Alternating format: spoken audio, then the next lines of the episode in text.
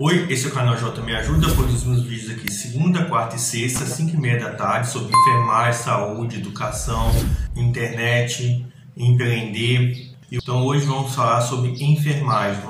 Capítulo 2 Da averiguação prévia. Artigo 30. A averiguação prévia poderá ser realizada pelo relator, por fiscal do conselho, por um profissional de enfermagem ou por comissão composta de até três, três membros do quadro de inscritos, que estejam adimplentes com suas obrigações relativas ao Conselho e não respondam a processo ético. Artigo 31. A averiguação prévia consiste em procedimento sumário, preliminar, sem contraditório e ampla defesa, com a finalidade específica de colher elementos formadores da convicção, para determinar a instauração do processo ético-disciplinar ou o arquivamento da denúncia. Artigo 32. Na averiguação prévia poderão ser adotadas diligências, tais como e requisição e juntada de documentos e provas materiais. Segunda, convocação dos envolvidos ou de testemunha para esclarecimento, que poderá ser escrito ou verbal, reduzido a termo, sem prejuízo do direito à ampla defesa, a ser exercido no momento oportuno. E terceira, inspeção em loco. Artigo 33. O prazo para apresentar o relatório de averiguação prévia é de 30, 30 dias a contar de sua solicitação. Capítulo 3. Dos atos processuais. Artigo 34. O presidente do Conselho determinará a autuação da denúncia ou outro ato inaugural do processo ou do procedimento ético-disciplinar, por funcionário, que deverá mencionar a natureza do feito, o número do registro, os nomes das partes e a data do seu início. Artigo 35. O processo terá a forma de autos judiciais e os termos de juntada, vista, conclusão e outros semelhantes constarão de notas datadas e rubricadas pelo funcionário responsável pela autuação do procedimento ético-disciplinar na fase de admissibilidade, e, quando instaurado o processo ético-disciplinar, pela comissão de instrução ou funcionário auxiliar da comissão. Artigo 36. As peças juntadas, os despachos, os pareceres, as decisões, as citações, as intimações e as notificações serão numerados em ordem cronológica e numérica pelo funcionário do Conselho ou por membro da comissão de instrução, sendo facultado às partes, aos advogados, aos fiscais e às testemunhas rubricar as folhas correspondentes aos atos nos quais intervieram. Artigo 37. O direito de consultar os autos e de pedir certidões de seus atos é restrito às partes e a seus procuradores, sendo facultado a terceiros que demonstrem e justifiquem o interesse jurídico no feito em petição dirigida ao presidente da Comissão de Instrução. Artigo 38. Os atos processuais realizar-se-ão, de ordinário, na sede do Conselho, podendo ser realizados em outro lugar por necessidade da comissão. Capítulo 2. Da averiguação prévia. Artigo 30. A averiguação prévia poderá ser realizada pelo relator, por fiscal do conselho, por um profissional de enfermagem ou por comissão composta de até três, três membros do quadro de inscritos, que estejam adimplentes com suas obrigações relativas ao conselho e não respondam a processo ético. Artigo 31. A averiguação prévia consiste em procedimento sumário, preliminar, sem contraditório e ampla defesa, com a finalidade específica de colher elementos formadores da convicção, para determinar a instauração do processo ético-disciplinar ou o arquivamento da denúncia. Artigo 32. Na averiguação prévia poderão ser adotadas diligências, tais como e requisição e juntada de documentos e provas materiais. Segunda, convocação dos envolvidos ou de testemunha para esclarecimento, que poderá ser escrito ou verbal, reduzido a termo, sem prejuízo do direito à ampla defesa, a ser exercido no momento oportuno. Terceira, inspeção em loco. Artigo 33. O prazo para apresentar o relatório de averiguação prévia é de 30, 30 dias a contar de sua solicitação. Capítulo 3. Dos atos processuais. Artigo 34. O presidente do Conselho determinará a autuação da denúncia ou outro ato inaugural do processo ou do procedimento ético-disciplinar, por funcionário, que deverá mencionar a natureza do feito, o número do registro, os nomes das partes e a data do seu início. Artigo 35. O processo terá a forma de autos judiciais e os termos de juntada, vista, conclusão e outros semelhantes constarão de notas datadas e rubricadas pelo funcionário responsável pela autuação do procedimento ético-disciplinar na fase de admissibilidade, e, quando instaurado o processo ético-disciplinar, pela comissão de instrução ou funcionário auxiliar da comissão. Artigo 36.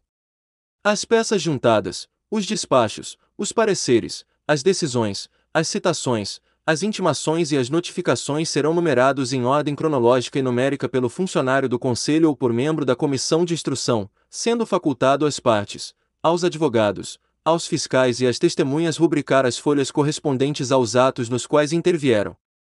Artigo 37. O direito de consultar os autos e de pedir certidões de seus atos é restrito às partes e a seus procuradores, sendo facultado a terceiros que demonstrem e justifiquem o interesse jurídico no feito em petição dirigida ao presidente da Comissão de Instrução. Artigo 38. Os atos processuais realizar-se, de ordinário, na sede do Conselho, podendo ser realizados em outro lugar por necessidade da Comissão de Instrução ou por solicitação fundamentada das partes, desde que acolhida pela Comissão de Instrução. Artigo 39. O processo tramitará em sigilo, até seu término, quanto à identidade do profissional denunciado. 1. Estende-se o dever de sigilo à comissão de instrução, aos conselheiros e a todos aqueles que dele tomarem conhecimento em razão de ofício. 2. Os atos do processo serão realizados em caráter reservado. Capítulo 4. Da comunicação dos atos.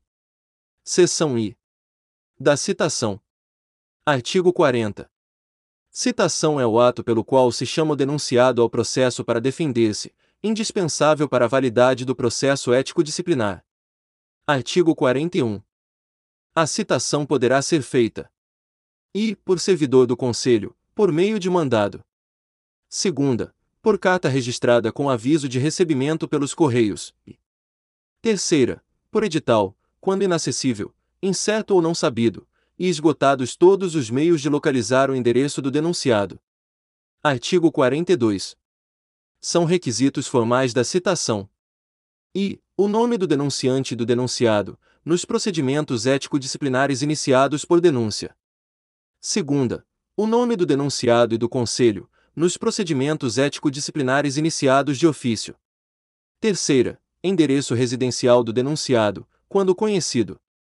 Quarta, endereço do local de trabalho do denunciado, quando não conhecido o residencial. V. O fim para que é feita a citação. Sexta. A indicação do prazo em que se deverá apresentar defesa prévia, com advertência dos efeitos da revelia. Sétima. A assinatura do presidente da comissão de instrução. Oitava. A fotocópia da denúncia, ou do documento que deu origem aos procedimentos ético-disciplinares iniciados de ofício. E nona a fotocópia da decisão do plenário pela instauração do processo ético-disciplinar, acompanhada do parecer do relator ou do condutor do voto vencedor. Artigo 43.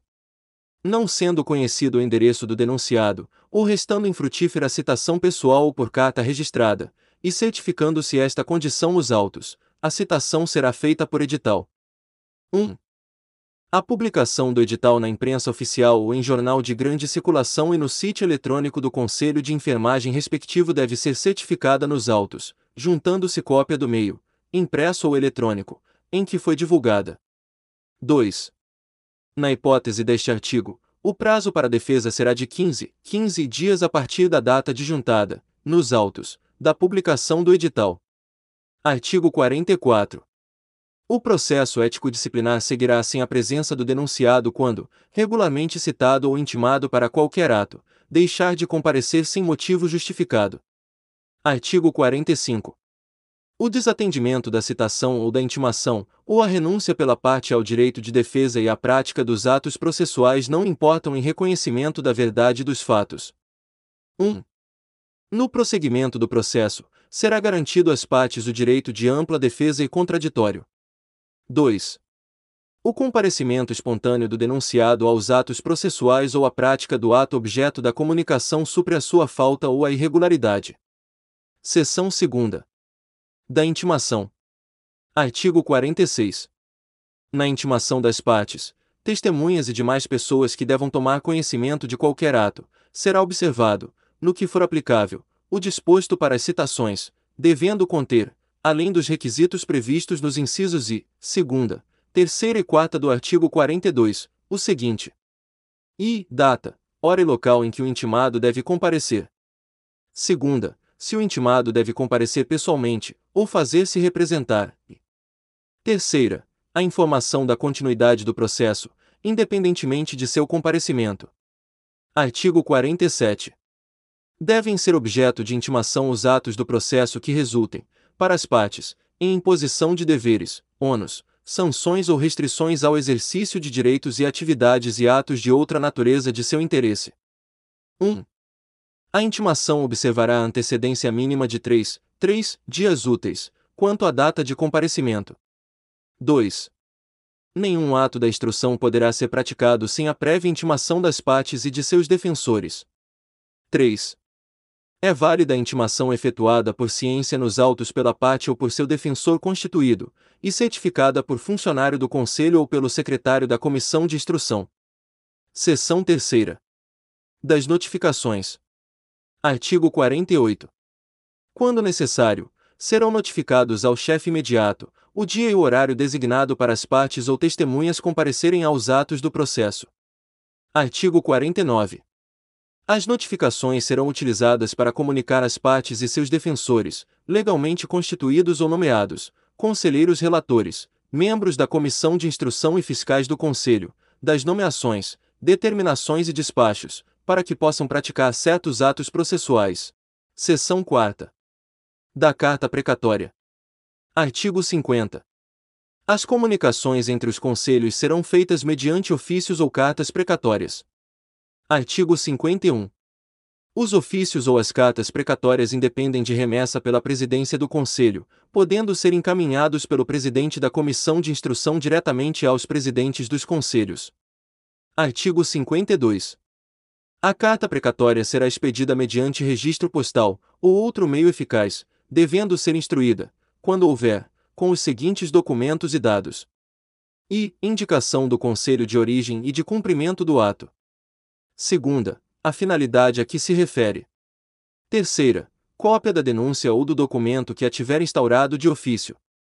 Quarta. Cópia da decisão que ensejou a instauração do processo. V. Relatório de apuração. Sexta. Questionário para as testemunhas, previamente elaborado pela Comissão de Instrução. Artigo 53. O presidente da comissão de instrução mandará trasladar, na carta precatória, quaisquer outras peças, bem como instruí-la com documentos dos autos, sempre que estes devam ser examinados na diligência pelas partes, peritos ou testemunhas, ou facilitar o cumprimento da precatória pelo deprecado. Artigo 54. A expedição da carta precatória não suspenderá a instrução do processo, mas impedirá a conclusão dos trabalhos da comissão, devendo ser juntada aos autos após a sua devolução. Artigo 55.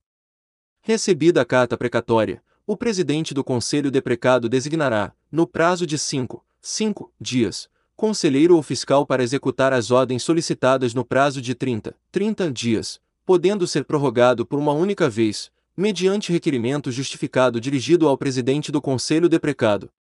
Parágrafo único. Poderá o presidente do conselho deprecado recusar a carta precatória, se esta não estiver corretamente instruída. Artigo 56.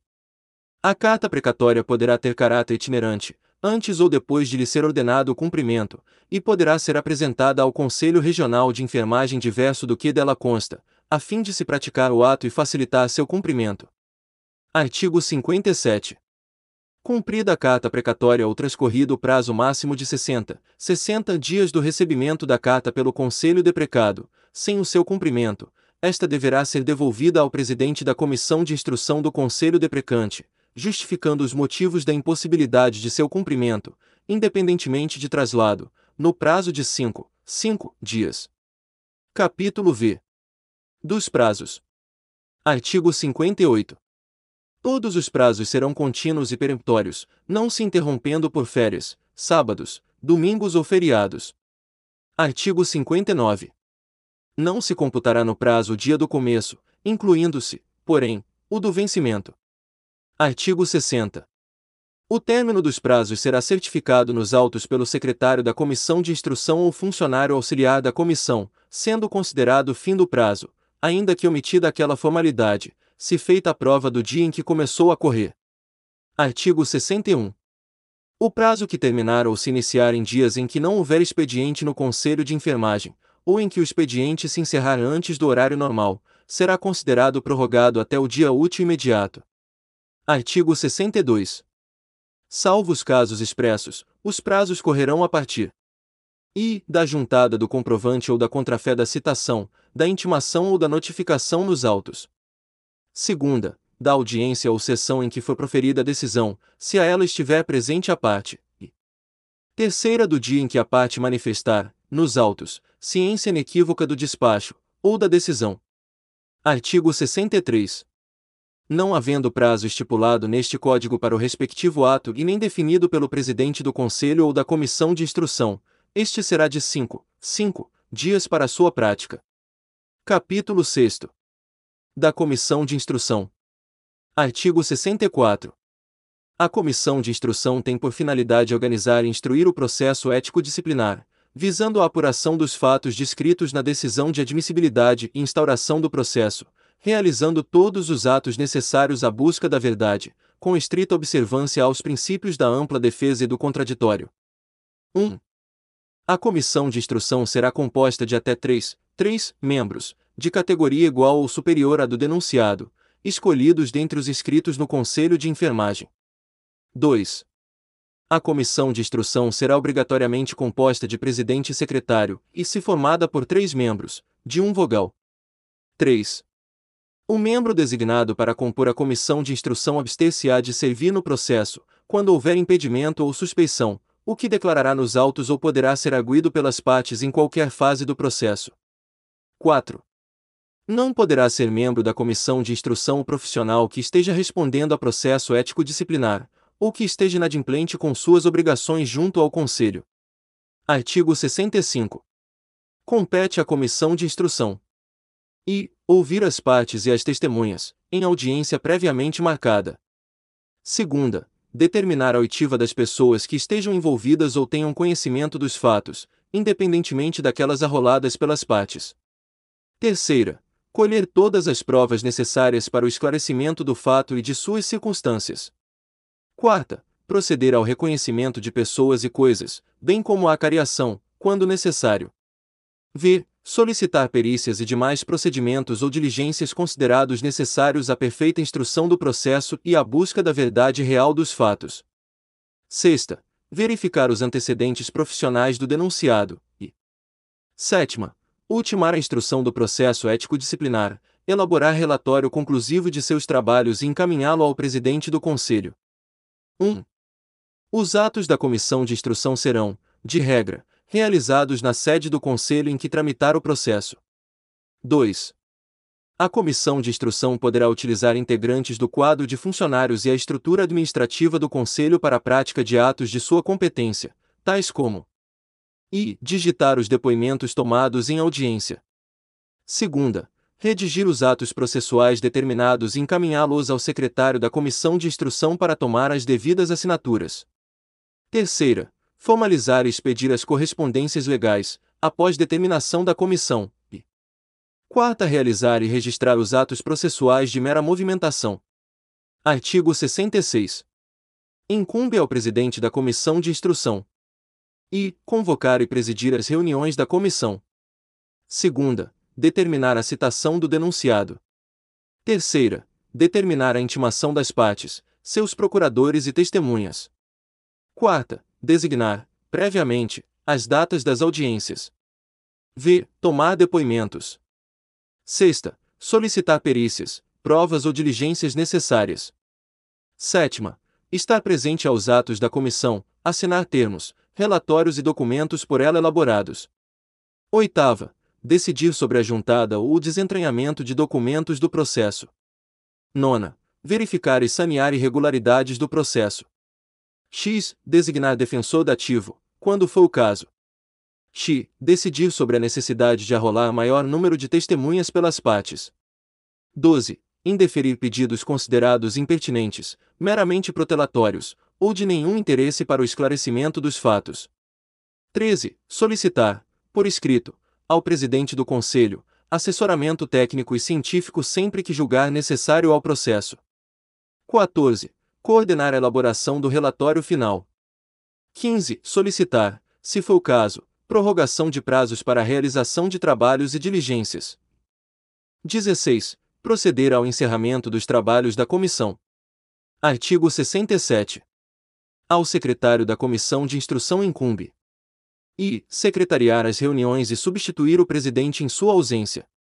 Segunda, supervisionar e acompanhar os trabalhos da comissão ou de seus auxiliares. Terceira, redigir atas de reuniões e os termos de depoimentos, inquirições, acariações ou de qualquer outra atividade da comissão.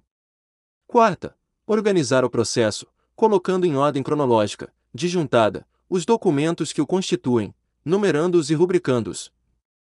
V. Providenciar a elaboração e a expedição de intimações, notificações, requerimentos, ofícios e demais atos necessários à instrução do processo. Artigo 68. Ao vogal da comissão de instrução incumbe substituir o secretário, na ausência deste. Artigo 69. A comissão de instrução concluirá seus trabalhos no prazo de 120, 120 dias, contados do recebimento dos autos, prazo esse prorrogável por igual período pelo presidente do Conselho, mediante solicitação justificada do presidente da comissão. Então, você gostou do vídeo? Então se inscreva no canal e compartilhe nas suas redes sociais e sua rede de imagem como Telegram e WhatsApp. E aqui na descrição a gente tem é, vídeos relacionados, também temos playlist sobre educação, saúde, enfermagem, internet e empreender. Aqui na descrição também temos produtos gratuitos sobre e-book, curso e outros produtos digitais. Aqui embaixo temos o link também para você ser afiliado de quatro e-books. Cada e-book tem 7 bônus, oferecendo 40% de comissão. Fornecemos também material de divulgação como imagem, texto e vídeos. Então te aguardo aqui na descrição e até o próximo vídeo. E então se inscreva no canal, clique no sininho